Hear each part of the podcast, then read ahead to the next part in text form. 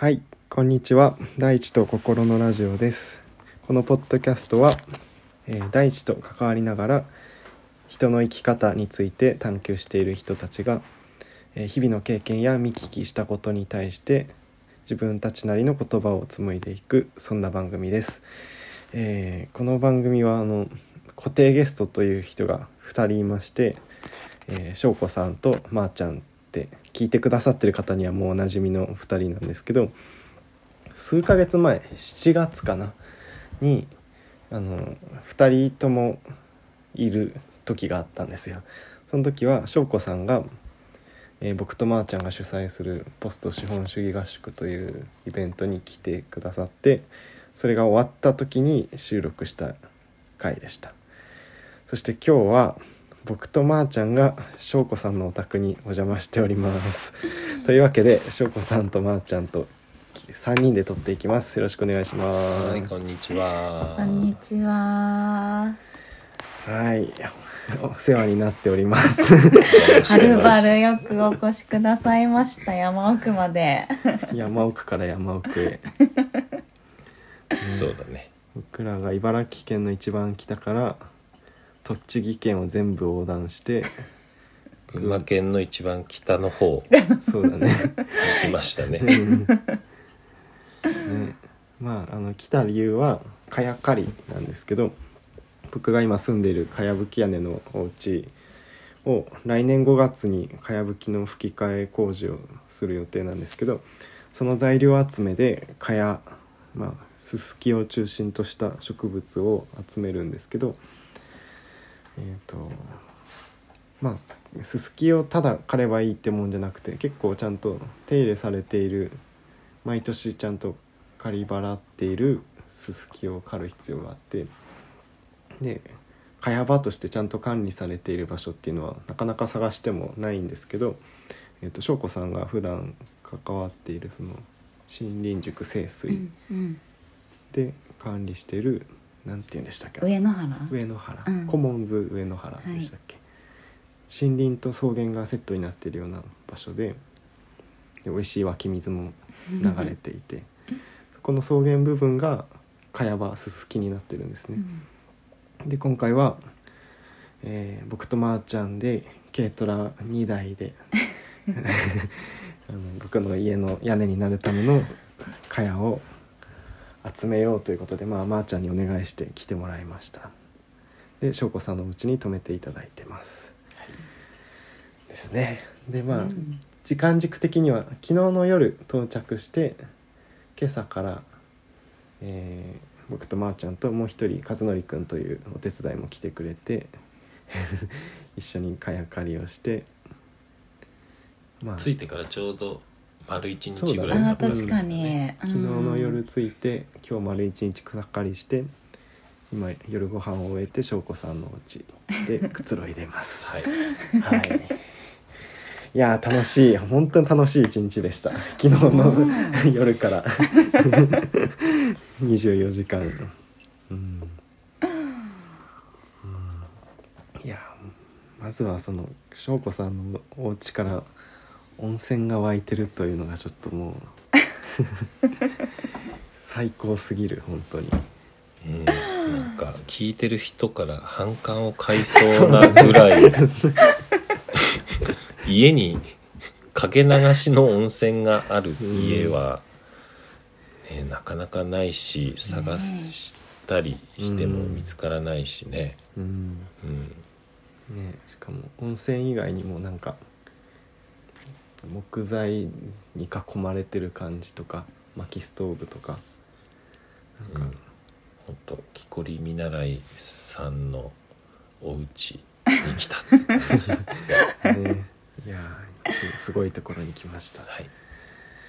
ね。で昨日の夜着いてからまあずーっと喋り続けて、ね、今朝も起きてから各自すごい自由に過ごしながら一日を始めましたが、うん。うなんん。か思い返すことでなんか何が楽しかったですか？私私すごい久しぶりにもう最近うん。大体まあ10時ぐらいには寝てるんですね夜。うん。人が来てたとしても11時ぐらいには寝てるんですけど久々に2時まであマジか。喋ったまーちゃんとそんな遅かった。です。ベッドに入ったのはあ布団に入ったのは2時半でした。あれそうなのか。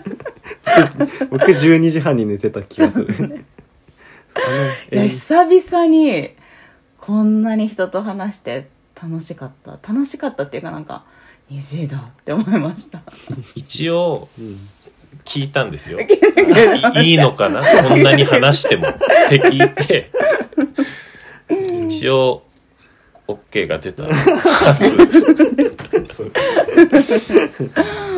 いやーそうですね。なんか僕とまーちゃんでポスト資本主義合宿というのを開催してて、なんかその企画もそもそもが僕僕とまーちゃんが畑とか一緒に野良活をしているとなんだかその都度その都度その時お互いが考えてることをポッと喋る。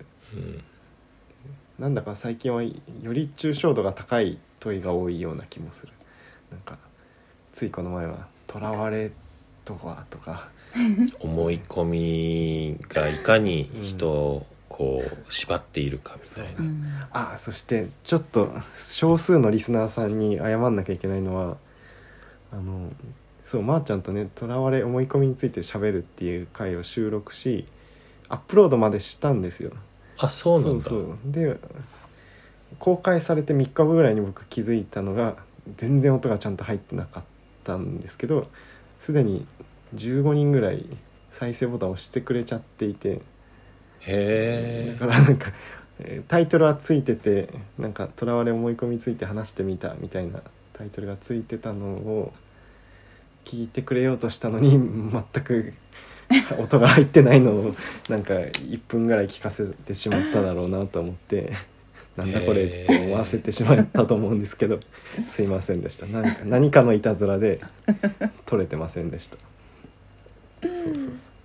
まあまあそんなこんなでなんか問いかけを持っててそれを何の遠慮もなく喋るみたいなことをやってるともちろん畑とかはその日はやることはもちろんあるけど会話の内容も楽しすぎるみたいなことがあってだったらちょっとこの会話の内容にフォーカスする日があってもいいんじゃないかみたいなところからポスト資本主義合宿っていうのがスタートしたんですけど、なんか昨日の夜からも翔子さんとまー、ちゃんと和則くんがいて僕の中ではほぼポスト資本主義合宿っぽい会話だなと感じてました。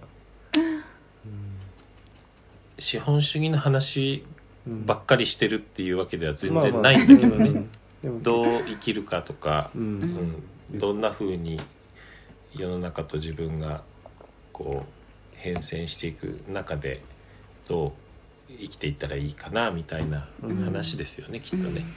うんうんうん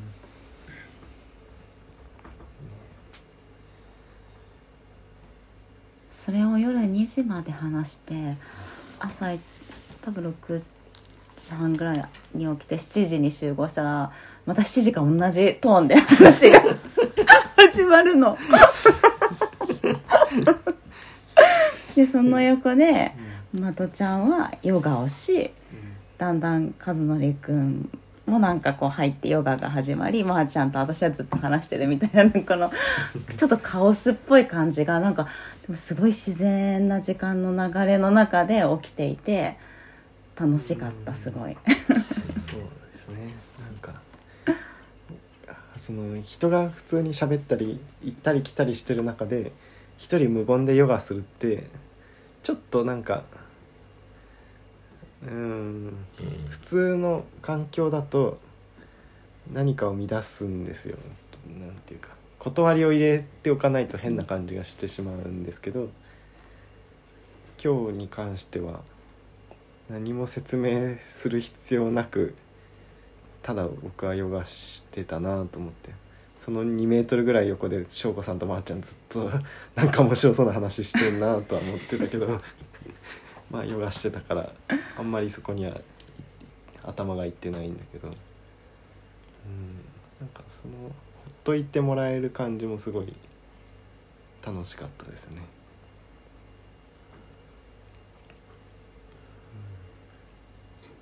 あとこう付け加えれるとしたら、まあ、本当に話しててその中身とか空気感とかも楽しいのは本当そうであると同時になんかだからといってこう話してるっていうその行為そのものが大事とかっていうのではなくっていうのもなんていうのかな結構大事かなと思ってそのえなんていうか話すから良かったとかではないと思うんですよね。結果話していたのでそれ自体はあのよいいしなんだけど別にそこにこうなんか内容のある意味のある話ができたから良かったとは違っててあのなんだろう。あ例えばそこにあの別のもう一方例えばいらっしゃっててその方はこう言葉に出すのはそんなにこうあのそこまで自分の心地よさと言葉に出すことがぴったり重ならない人だったとしてあのたたずまあ一緒の場にいて聞いてるだけとかであっても、うん。あのうんうん。同じ時間として過ごしていたっていうのも考えるとうん。話したからいいとかっていうのとは違いますよね。うん。そう。うん。そそこもすごく大事だなと思ったりはする。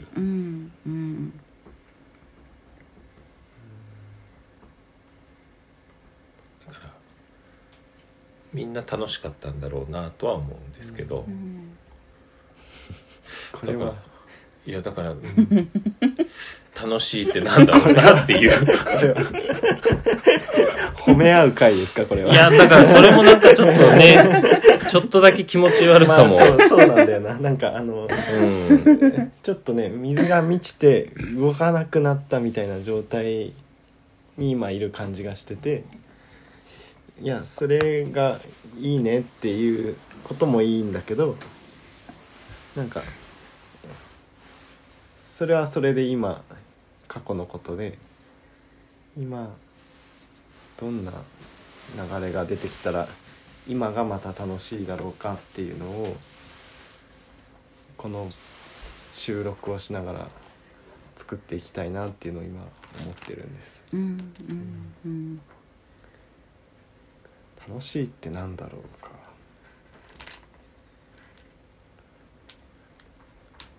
その今まとちゃんがちょっと頑張って考えてもらってる間に、ぜひ聞いてくださってる皆さんもなんか楽しいってなんだろうって一緒に考えてもらってるだけでいいとも思うんですけど、うん。うん。ううんあんの昨晩は翔子さんが夕食を料理して待っててくれてまあすっごい美味しかったんですよ本当に。ロールキャベツとあの山芋のガレット。うん。美味しそうでしょ聞くだけで。褒め合う会ではないけど美味しかったね、うん。そして今日はあの何回か前翔子さんと喋った時にもうちらっと登場した翔子さんのお家の目の前にあるゆきんこ食堂っていう すごい素敵なゆきさんっていうおばあ様が運営してるまあ食堂に行ってきてうん。なんかまー、っちゃんと僕で言ってたのはなんか温かさの種類が似てるよねって翔子さんのね昨日の夕食の時とね。その今日のゆきさんの夕食が。でそれをまー、ちゃんが形容して言ってたのが愛がフローなんだっけフローのある愛みたいな言い方をしてたかな、うん。なんかなんだろうな。フローしてる感じ。うんうんうん。受け取ってうん欲しくて出すんだけどけ取ってくれなくてもまたフローしていくみたいな。うん、ほんとかけ流しの温泉みたいな感じ。そうだね。うん。そうだね。それがなんかフローされない愛みたいなのがあるとしたらなんかポンってそれをかぶされて提供されてなんか受け取る側のプレッシャーみたいなのがきっとあるんですよ。なんか美味しいって言わな言わなきゃ。まああるかもね、ううんん。その感じがいや本当になかったな、うん。今日もないしなかったし。うん。ああのそのゆきんこ食堂のゆきさんが僕たちあのお友達も含めて5人であのお店に入らせてもらってまあそれぞれ多分1品ずつぐらいのうん。なんかみんなでシェアするうん。美味しいあのメニューを注文して分けっこして食べてるんですけど明らかに一人前で頼んだ量よりも 多いちょうど5人で分ける分けて食べてねっていうマシマシの 量餃がね、子に至っては完全に2人前でした。うん、それを、あのなんだろうかな。本当お店によってはほ本当すいません。恐縮です。なんかこんなに来ちゃってっていうこともうん。ごく自然に出る。けどなんかゆきさんのあそこだともうゆきさんが届けてくれたものが食べることこそがうんその愛へのうんなんかこうこちらへのなんか喜びのなんか返し方だと思うからもうおばあちゃんそれこそねおばあちゃん家で食べなって言ってもりもり出てきた時にうんうんそのまんま「ありがとうおばあちゃん」って言って食べる、その感じはなんか値段を超えてうんうんうんしかもなんか重荷感もなくっていうのがそう。ほんとかけ流しの温泉みたいじゃない？なんかどんだけ浴びても、あでもただただ湧き出てきてるお湯を引いてるだけだから翔子さんもね全然負担感なく僕らが温泉入ってるのを、あのなんかあれが水道代とかボイラー代とかかかってたら いつでも24時間入れとはうん。ホストとして言えてもやっぱりどこかで何かはあるじゃない、確かにね。きっと。確かに。うん。うん。うん。まあそうだね。そのかけ流しの温泉に関してはある意味そういう自然条件にも恵まれた土地だからうん。そう。可能なことだけどさ、うん。なんかそのなんて言うんだろうなフローのある愛みたいなのをまあやりたいと思うとしたらなんかどう可能なんでしょうねそれは。いやわかんない。やりたいと思ったことがあるかどうかすらわからないな、そしてまあやりたいと思ったら試練時点でちょっと遅れてる感じもするんだけどただまあ現実なんかまあこれを聞いてる人がどう思うかわからないけど なんだよこの話は。っていうとこもずずっとあると思うんだよね。ずっとあると思うんだけど。あ のじゃあ俺はどうすりゃいいんだよみたいな。聞聞いてる自分はそんなに気持ちよくギブもできないしみたいに思ってるかもしれなくて。ちょっとなんかあのさっきその食堂出かけにまーちゃんとした会話の中であそうだそのこのなんか一人前頼んだのにすごく気前よく23人前を出してくれてしかも一人前のお金しか、えーよ請求されずにうん間違ってませんか?」って言ったらもう即答で「間違ってないよ」って帰ってくるみたいなあの感じでなんかこれはどういうことが起きてるんだろうねみたいなうん話をした時にあの昨日からちょっと話してる話題で僕が最近ちょっとオンラインで松波龍玄さんっていうお坊さんの仏教の講座を受けていて、うんなんか豊かさを感じるにはどうしたらいいのかみたいな話の中で豊かさってなんかあればあれだけいいと思ってるといつまでもこれで足りたっていう確定がしないんですよね。うんこれで足りてるのかもしれないけどでもよくわかんないからもうちょっと持っておいた方がいいのかもっていう気持ちがずーっと続いてしまうというかだけど唯一これで自分は足りてる豊かすでにめっちゃ豊かだっていうことを確定させる方法は人にギブすることだっていう話をそのお坊さんはしていて。ということはこのさっきのゆきさんは、うあのん僕らに二人前をギブすることでそれだけギブができるほど豊かであるということを確定させた。うん。というかまあ僕らがそれを受け取ることでゆきさんの豊かさが確定したっていうことが起きたんだなっていう会話をしたんです。うん、でもこれもそのなんだろうな本来の取引以上のものを常に与えれば豊かさが確定し続けるかっていうとなんかただただ自己犠牲的に自分が苦しくなっちゃうみたいな人もうん。やろうと思ってやるとうん。起きてしまうと思うんだけど、うん。そうだね、うん。本当に豊かだからそれができてるんだうん。けど、でも本当に豊かだからこそうん。ギブしてうんで受け取る人がいたことで改めてその豊かさが確定するっていう感じでしょ？うん。多分。うん。確かに確かに。多分そう考えるとうん。今聞いてて思ったのはその豊かさってやっぱり関係性とセットでうん。存在してるんだろうなとも思いますよね。あまあその関係性人だけとは限らないんでしょうけど、うん。自分一人だけでは確定しないことであの世界社会とか世界とかどなたかとかとの関係性の中で豊かさを比較ではなくてこうかん確定するかどうかは自分と外側がないと確定しないっていうことじゃない、うん。うん。うん。だからうん。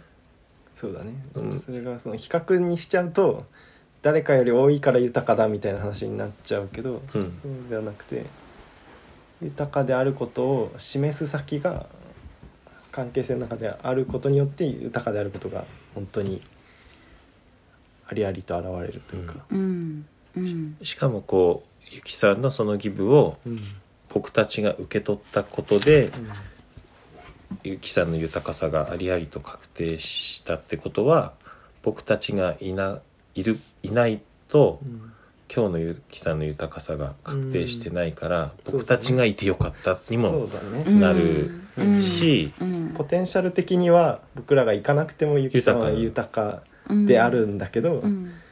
本当に実際豊かであるっていうことが 可能性としてじゃなくて現実として確定するためには僕らが受け取る必要があったっていう。うん。うん。うん。うん。いや私にはそれ本当にすごい起きてますこの一日の中ですごい言葉にすると多分豊かだなっていう感じ楽しいなっていう感じを感じていて、まあ、そもそも多分スタートはやっぱ、まあ、自己犠牲からはこうななんかやってないっていうのはあるんですよ。うんなんかご飯を作ってあげるという気持ちではやってなく来るから作ろうぐらいの感じで作っていてそれをまー、ちゃんとまとちゃんがなんか自然に受け取ってくれてるので美味しいね。って、まあ、ちょっとはドキなんかどうしよう。この料理は大丈夫なんだろうかみたいな、うん。コンソメ使ってるけど大丈夫かろうかみたいな。そういう心配はあるけどでも、なんかなんていうのかなそれを受け取ってくれるからこそああなんかなんだろうな。なんかそこで作ってあげてるっていう感じがなんかすごいなく、まあ、そもそもないけどよりなくなっていくというか。主客がなんか作ってる方受け取る方っていう感じじゃない私の中に。そそれが多分まーちゃんがさっき言ってた関係性みたいなところだと思うんだけどなんかとっても受け取ってくれるから私もすごく受け取ってるしそれがなんかすごくしフローしてるというか自然な感じというか。なんかこれをあのまとちゃんがさっき一生懸命考えようとしてくれたことにちょっとつなげてみると、うん。なんていうかなこう今多分僕たちがここでこの話をしてるのは、豊かで楽しかったねっていうのを話したいんではきっとなくて、うんうんおそらくだけどどこかの中にここのこう豊かさのフローにうん。こう浴びたり入ったりあるいはそれをこう楽しんだりっていうことってじ自分の中のこう意識づけとかん設定とかなんかこう、うん。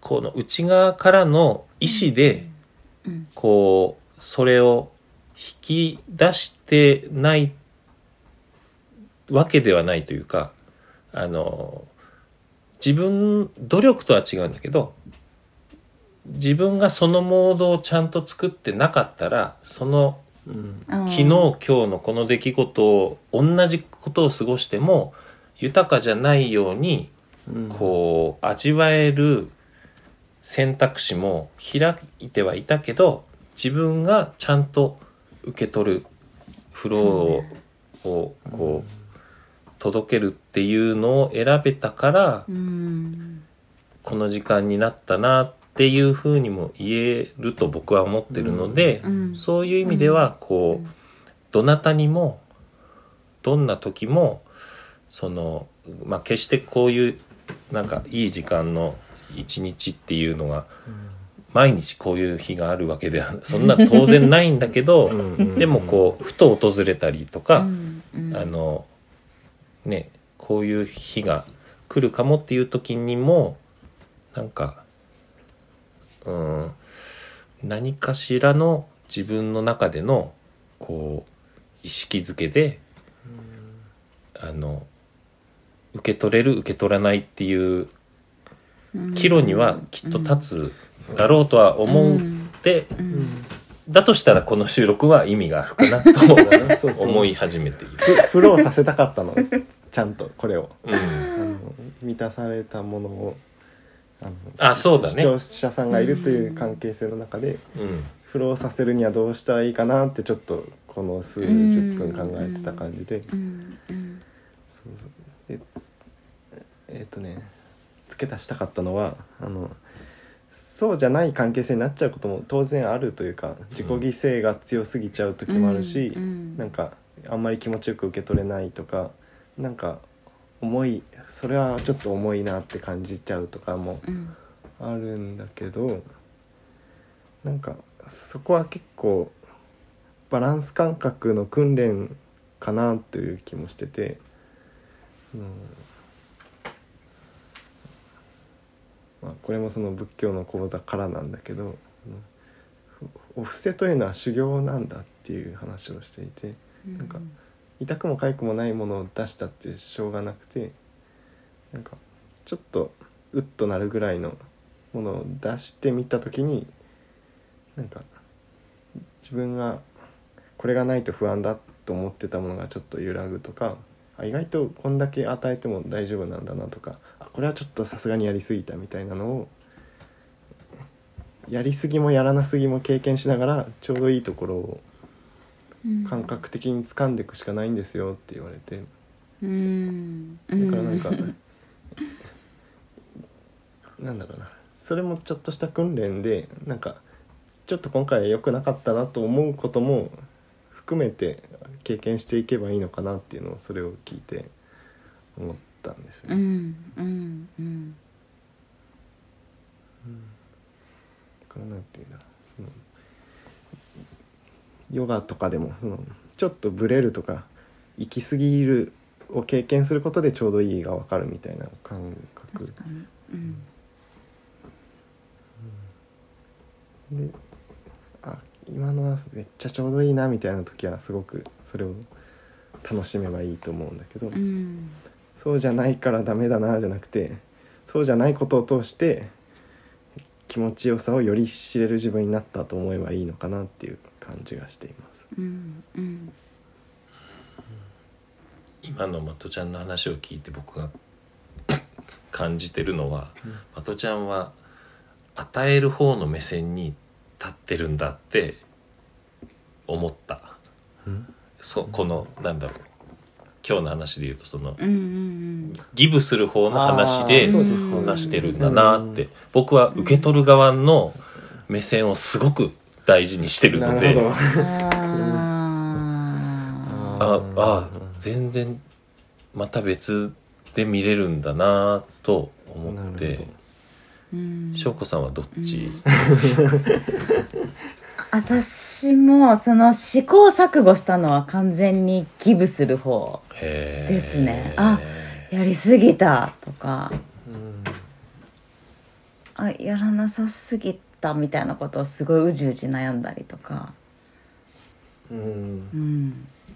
へ確かになんかし自然体で人を例えばお招きしてす特にめっちゃ丁寧にすることもなくすんなり入ってきてもらうっていうのが心地よくできてる中にちょっとした無神経さとかも入り込んじゃったりして、うん。思いもよらないとこで「あごめんなさいそれはめっちゃ気にするんですね」みたいなうん。のがあったりとか。うん。っていうのはまあ人をちょっとうちに招くようになってあったかな今までに例えばお皿洗いとかなんだけど。ーうー。ん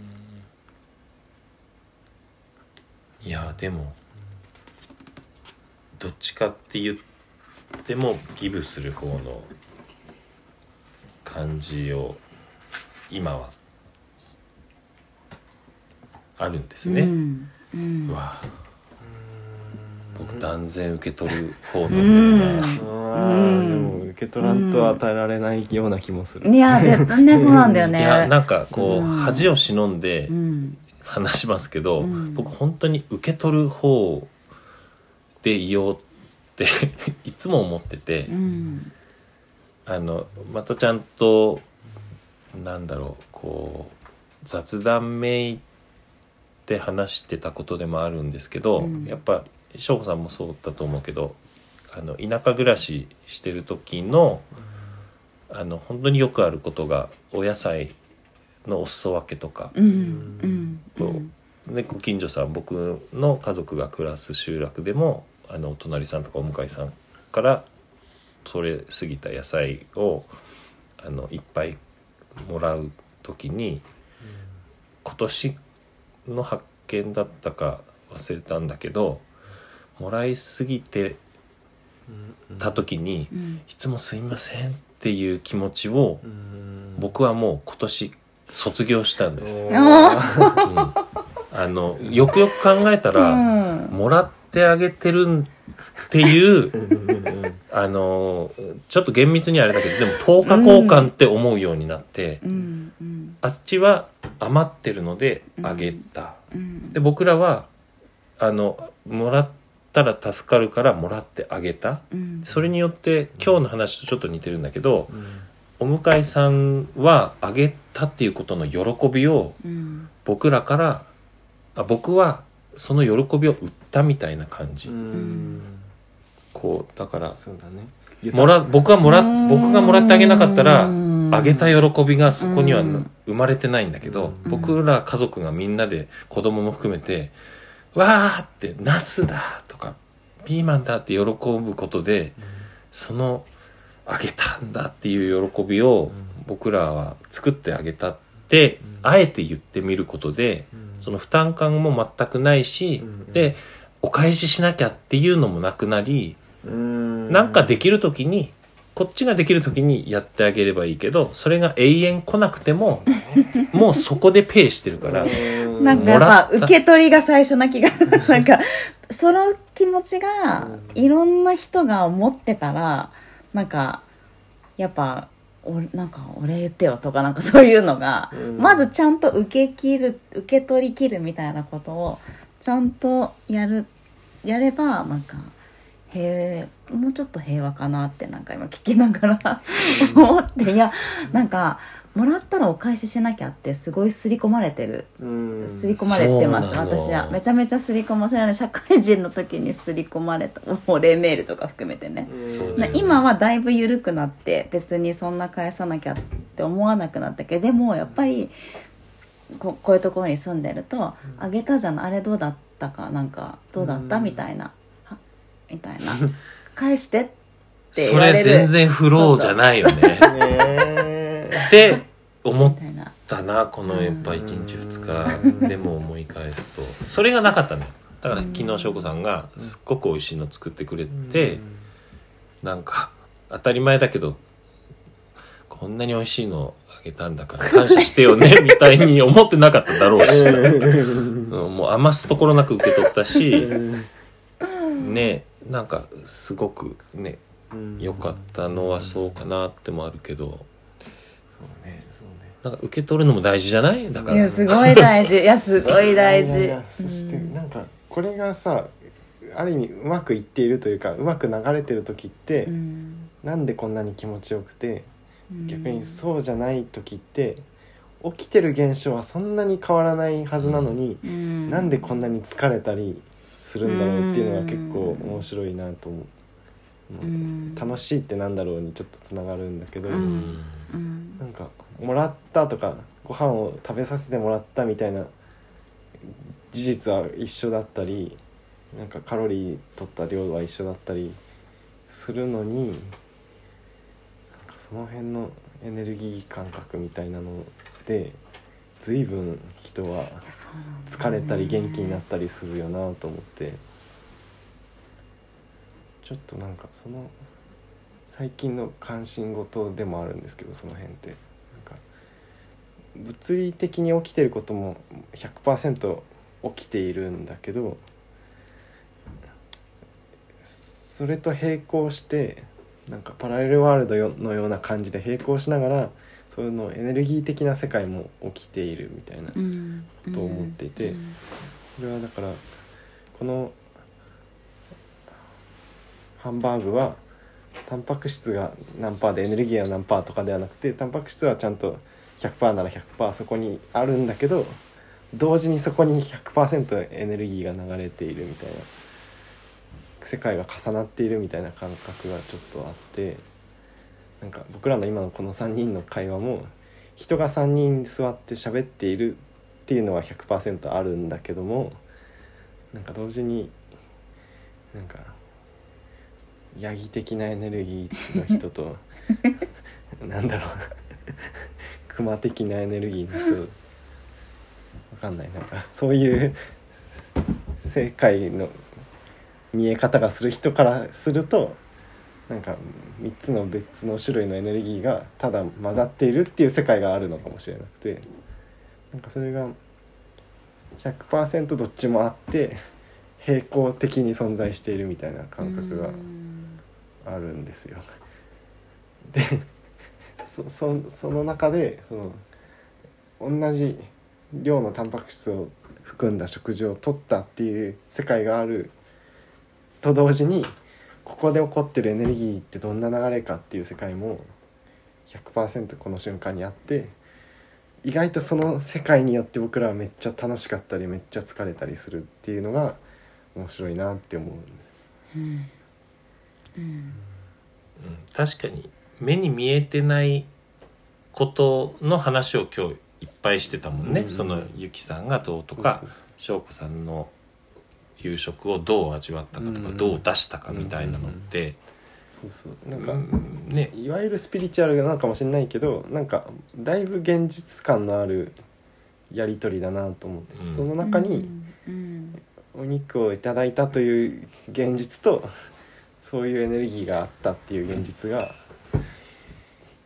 全どっちもちゃんとあるみたいな感じ。うん。うんそういうのも本当にそその人その人個々のうん。こう、あー本当適切な表現かどうかわかんないけどこう開き方とかうん。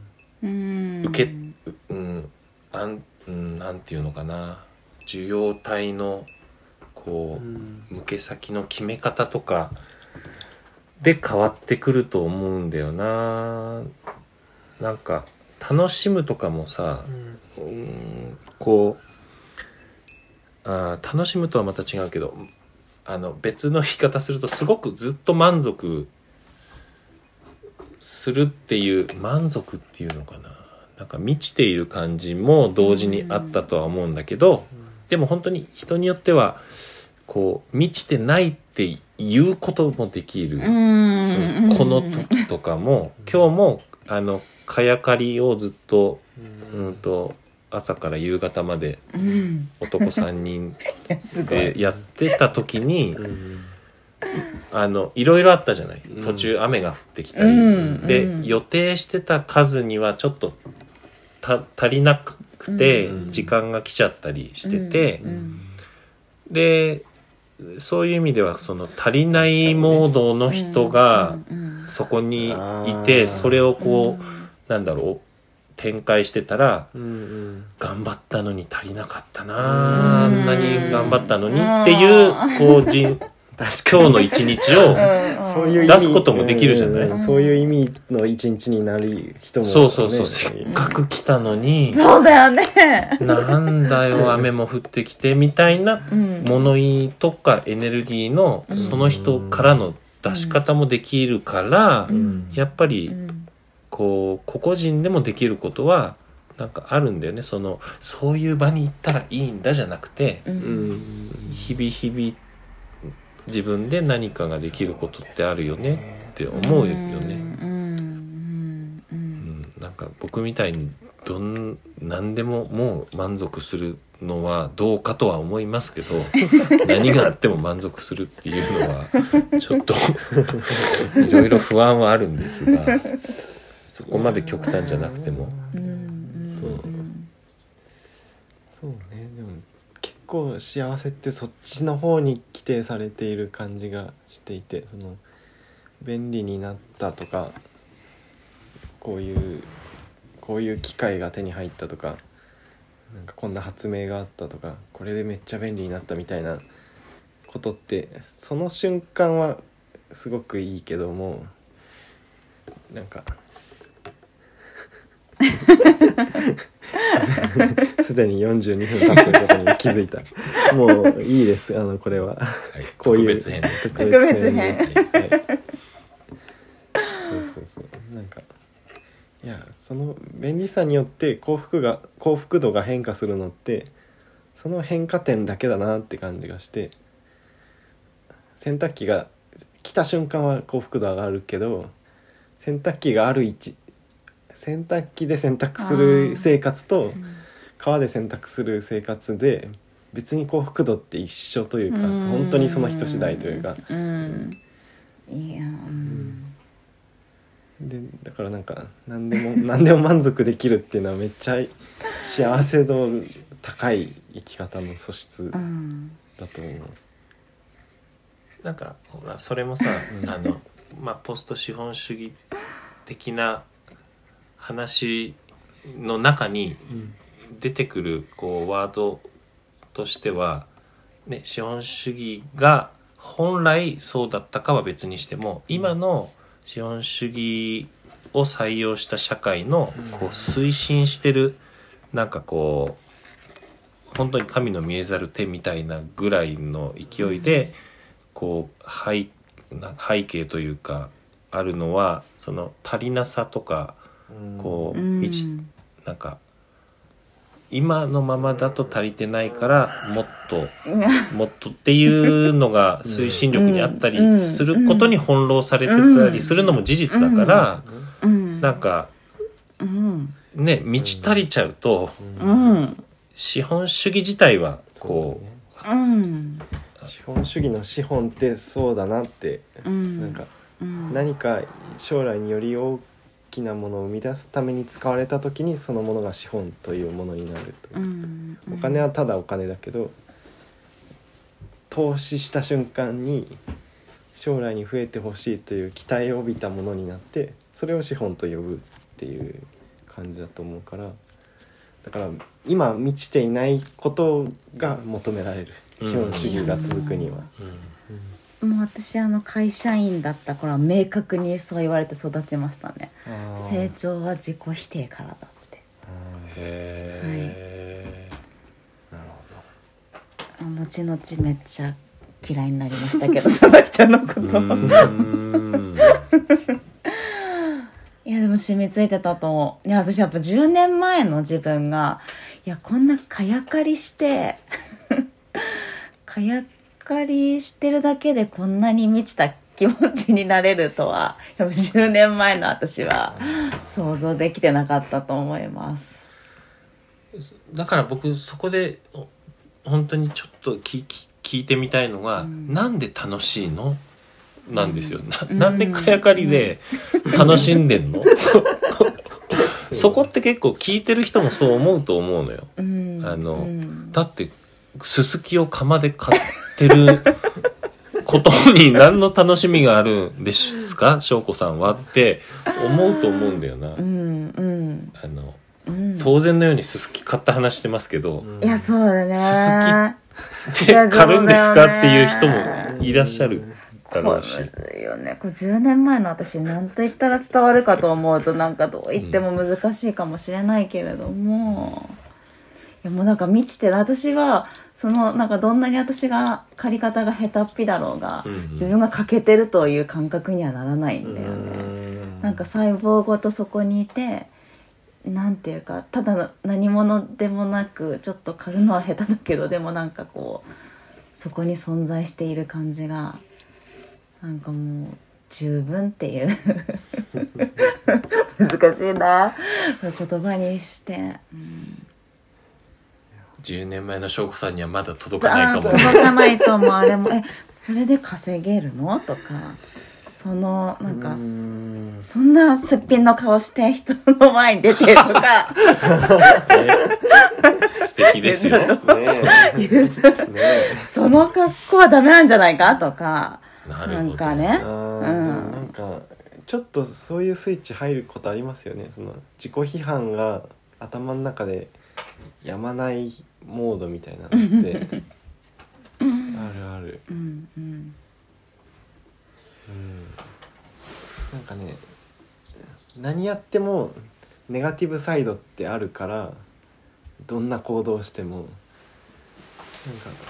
それこそ自己否定することで成長するというのを叩き込まれてるとどんな行動からも自己否定する要素を見つけることができて結構僕も高校生の時とかそれ上手だったなと思って。へ例えば自分で考えてサッカーの練習をするみたいな時も昨日と違うこれをやってこうなるかもしれないってやってるそばからこれだとここがダメじゃんみたいな批判が湧いてくるみたいなことがあって。うん。えなるほど。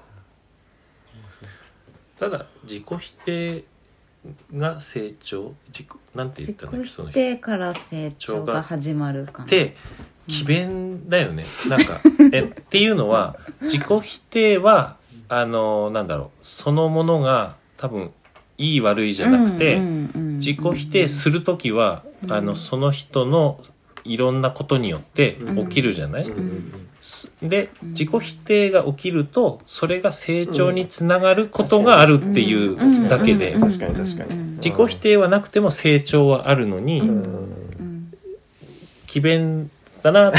自己否定は成長の、まあ、きっ確かけにすることはできるから別にそれを生かしなさいっていうのは言っていいけど。それえでもすごく多いと思う。なんか、うん。描写と命令は別物だなっていう感じで、うん。ううんん成長した人がいたのを見てあこのタイミングで今までの自分ではダメだとこの人は感じて成長したんだなって描写したとしてそれは別に間違った描写じゃないけどそれをだから成長するためにお前は自己否定しろは全然違う話。そうだよねそうだよね。そうなんですよね。そうなんだよね。でも資本主義ってうんそういう要素をうんすごく内包してるのかもね。うん。うん。あの確かに。うん、それが消費活動にもそうそう。そうじゃないと、どう、うん。ああでもそううん、幸せじゃないみたいなのがうん来てるのかな？別にそのうん何かよからぬ人がっていう話じゃなくて、性質として今出ちゃってるんだよね。うん。うん。ね。一応こうなんだろうあのちゃんとうん。じとは言ってもきもしかしたらうん。その自己批判自己否定から成長っていうのが、うん。いやでも実際それ以外ある？みたいな。うん。うん。のに絡めて言うと僕たちあの僕とまとちゃんであの古武術的な要素のうん。ボディーワークのこうちょっと稽古とかをしてる時の成成長というか、うん。うん。うん。新しい動かし方の発見みたいなのは、うん平たく言うとす成長と言っていいと思うんだけど、あ、うんうんおできるようになったねうんうんって成長だと思うんだけど、うんその時僕ら自己否定的なうん。探求での成長発見はほぼほぼしてないよね。なんかこう、うんもうちょっといけるかなと。か、もうちょ、あ、これはこっちかなっていう、その、うん。今あるの、の、からのこう、ひ否定からの、じゃなくて、あ、今のもまあまあだったけど、もう次はこうかな、こうかなっていうのでも成長する時もあるし、うん。やってみて全然ダメだった、これ違うねって言って、うん。それが次のこう、引き出しにつながる時もあるから、うん。ど自己否定も成長にもなるし、うん。あのすだからといって別にひ否定しなきゃ成長しないわけでは全然ないっていうのはうん身をもってねそうだね。体験してるしね。いやー本当にうん。うん。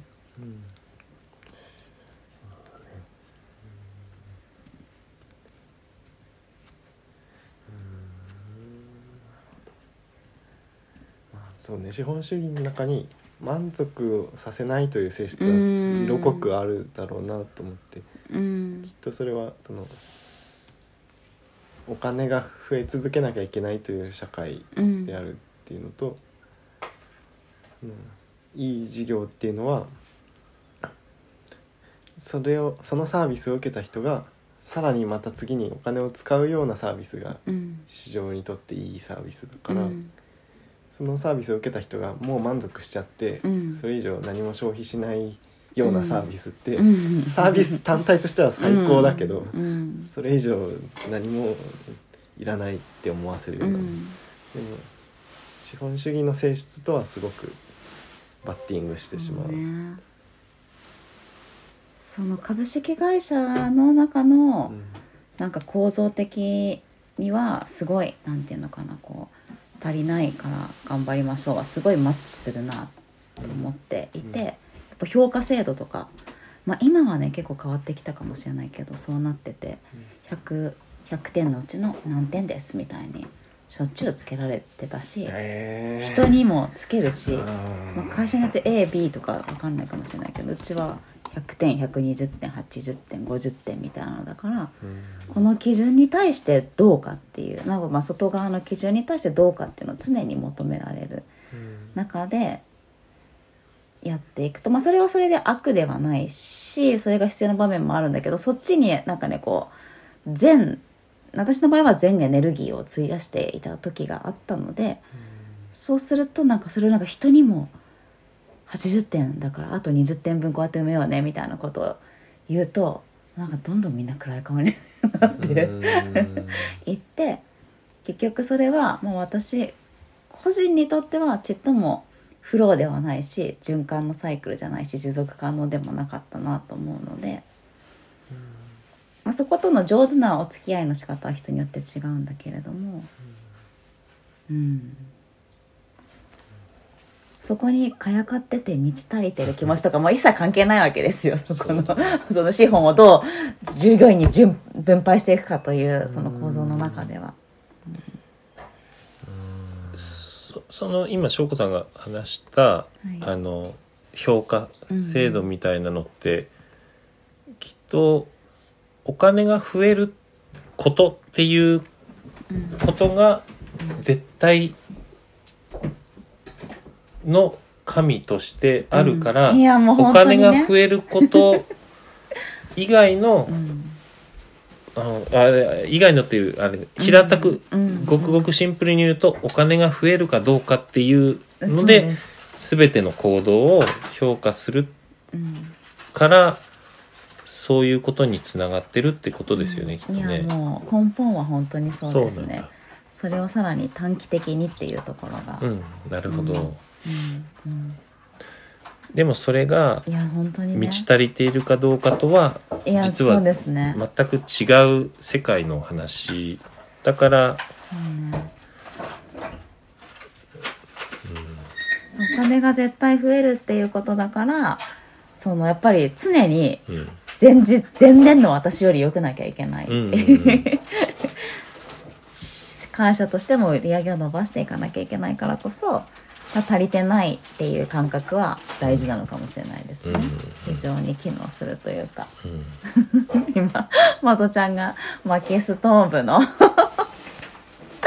火を足しにうん。言ってくれている。いやーなんか本当に当たり前のようだけど実はこう奥根深いなって思うのは本当に日々の暮らしの中でお金が増えるかどうかっていうのとは全く関係ない指標で生きてる時間の方がきっと長いじゃないですか。例えば今まとちゃんが薪ストーブに薪を入れてくれたことってうん。お金が増えることと全く関係ないじゃない？うん。そうだね。うん。これがもしお店レストランだったら、はい。まとちゃんというスタッフがうん。部屋部屋の気温の低下を敏感に感じ取って お客様のために積極的に薪をくべたら評価制度。評価制度 えが高まりひいてはこの的場くんの姿勢は店の売り上げにつながるっていうことで評価されるけどここでその的ちゃんが薪をくれくべってくれたことによる僕たちの幸せ度のうん増加はお金の増加とは全く関係がないし、実はそういうふうに生きていける可能性があることをなんかね稚拙でもいいから増やしていきたい気はするんだよな。そこに絡んだ瞬間の人の緊張度合いみたいなのはすごくうん。感じて、この前ちょっとスーパーのい横にあるテラスみたいなところで本読んでたことがあってそのスーパーの入り口で なんかなんとかキャンペーンうんの何かを申し込みをしてくださいみたいなのを言うための人が立っていて、うんうん。そういうのってまあ9割5分ぐらいスルーされるじゃないですか、うん。もうあんなのなんだろう普通のに日常的な人間感覚だったら耐えられない、うん。うん。うん。人に話しかけ続けながらいやね。なんか確かに。一瞬で ヒュッてスルーされて。確かに。でもその次にまた笑顔で立ち続けるっていうのが、ちょっとなんだろう僕もそのヒュッて立ち去る側だったら一瞬のことだからあんまり気に求めないけど僕たまたま本読んでずっとその人が見える位置にいて30分ぐらいずっとその人が次から次へと来る人に「なんとかキャンペーンですどうですか?」って言ってスルーされては、また次の人に笑顔で行くっていうのがちょっときついこれは。でも確かに逆にお金のためならやれちゃうんだ人はとも思うけどなんだろうなある意味お金のためを感じてるからスルーもできちゃう。普通に「こんにちは」って言われたらあんまちょっとひねあれだけど。確かに。ね「こんにちは」って言いますもんね。そうですね、うん。キャンペーンだからスルーするんです確よね。確かにね。これでもあの熱心なあのこの番組リスナーさんはお気づきかもしれませんがまとちゃんこの話してます過去に？あマジか。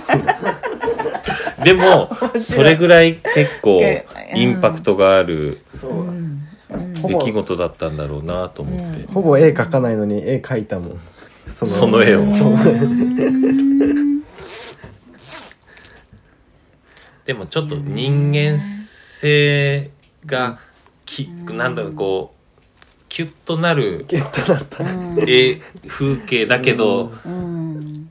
都内とかいっぱいあるんじゃない？ティッシュ配りいやとかさ。私やってましたあの旅行会社に勤めてる時、ー。キャンペーンよくあるから、海外旅行のまるです。よろしくお願いしますってすごい配ってました、でもなんかこれは私はティッシュを配ってるんじゃなくて挨拶をしてるんだって思ってて全然だからそれはもうだからキャンペーン期間中にブランディングのためにやってるって思ってたので折れなかった心すげえ。いやまあまあそう意味付けを変えてしまえばそうなんかその資本ねうん。そのその中でのそうだね。そううん。お役目を感じてしまえば、うん。うんヒッチハイクした時は僕もなんか それまたちょっとなんま あかちょっと自分からやってるから別だけど。まあそれも断られ続ける経験ではあるから。確それもでも意味付けを変えて僕はスルーされるたびに紙の裏側を見せてうん。なんか「Be happy」とか書いてある紙を素敵。見せるっていうなんか断っ載せてくれないなら幸せでいてねっていう。時すごい素敵。時間。に自分の中で解釈を変えることでそれを乗り切ってたんですけど。すごい素敵。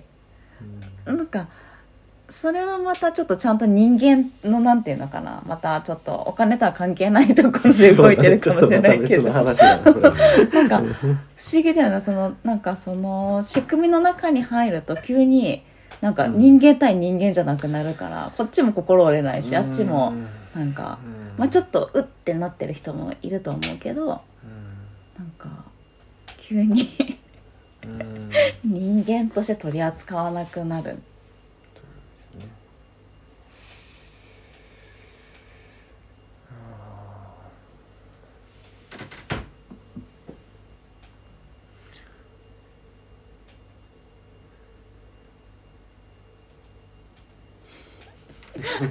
どこへ向かうのか。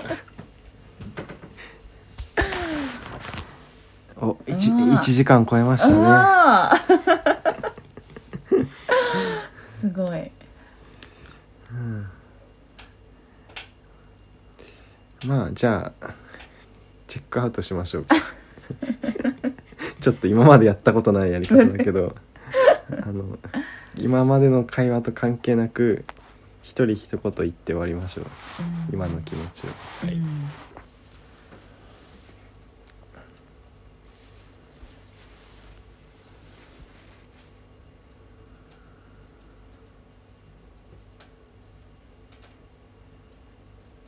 じゃあ僕から。あのなんだろう。結構今回印象的なのが10年前の翔子さんと今の翔子さんの対話の中で蚊帳を買っていて満ちている私から10年前の自分へのメッセージでも届かないんだっていう 面白さが一個あったの。にでうん。逆に言うとうん。あのーなんだろう10年前の翔子さんのようにあのーまあ、生活されてたりする方がいたとしても、うん。あの蚊帳を買ったら満ち足りる日も来る可能性があるっていう。あまあ蚊帳刈りはメタファーだけど、木を切ったりとか、うん。種をまいたりとか、うんゆっくり呼吸したりとかみたいなうん。こと、たったそれだけで満ち足りるみたいなのも、そんな10年後もうん。自分に訪れるかもしれないっていうんとも言えるうん。かなって聞いてて、うん。とてもいいなと思いました。はい、なのであそう僕は多分今日僕は茅も刈るし買ったし、うん、昨日は種もまいたし木も切ったしなので満ち足りているんだなと 思いました。うん、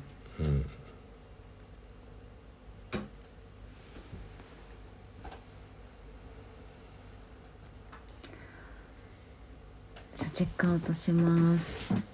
うーんとなんかまあふとあのー、10歳の時に10歳じゃないか小学校6年生12歳の時にあのーなんか自分のこう生い立ちの木みたいなの100ページ書いてるんですけど私学校で書かされていてそれでこう未来へのあの自分へみたいなこうお手紙があってそこで私あの最初の一文が「今好きなことをしてますか？楽しんでますか?」ってこう書いてるんですよね。楽しんでるよっておー 10歳の私はなんか「よし!」って言ってるなってこうなんか今思いました。すごいな。通じ合ったね。やった。10年前の自分とは10年前は言ってなか通じ合わなかったけど。10歳の頃の私はなんかよしって。よよかった。言うなんだろうねこれ。でもなんかすごい。はい。すごい。これをチェックアウトとしよう。ありがとうございました。ありがとうございました。はい。うんそうですねあーなんか今日はそんなに問いを持って何かっていう感じでもなかったし逆に満ち足りてスタートしてるからこそあんまり僕は頭が回んない日でした。でっていうことは割と問題解決モードで普段生きてんのかなっていう感じもしました。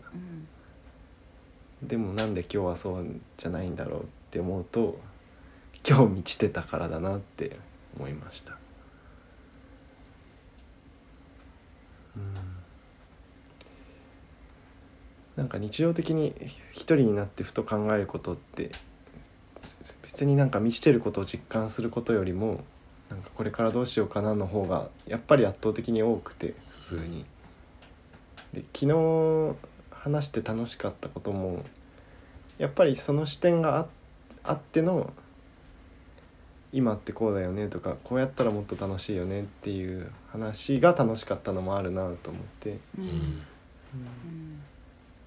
でその傾向はすぐになくならないからまあそういう自分をまあみ満ち足りたと感じさせるにはやっぱりなんか何もしないよりは何かするんだろうしかやも来年の5月におそらく僕の今住んでいるお家の屋根に乗るものとして今日友人たちに協力してもらいながら買っているっていうのがなんかそういう納得感とかとともに今満たされてるって感じてるのでなんかすごくいろんな条件が重なってこういう感じられてるからなんかうん全然何でもウェルカムではないしきっと明日もまたより良い未来に向かって頑張ろうみたいなモードになるでしょうがその自分をまた満たせるようにまた明日も楽しみたいと思います。なんだこれは。わかんない。資本主義的商品としては、全然売れない収録なんではないでしょうか。はい、まあまあ、ちょっと懲りずにまた聞いてくれたら嬉しいです。はい、じゃあまた次回以降はね、あの二人ずつの会話に戻るかと思いますが、じゃあ今日はお二人ありがとうございました。さよなら。はいさよなら。さよなら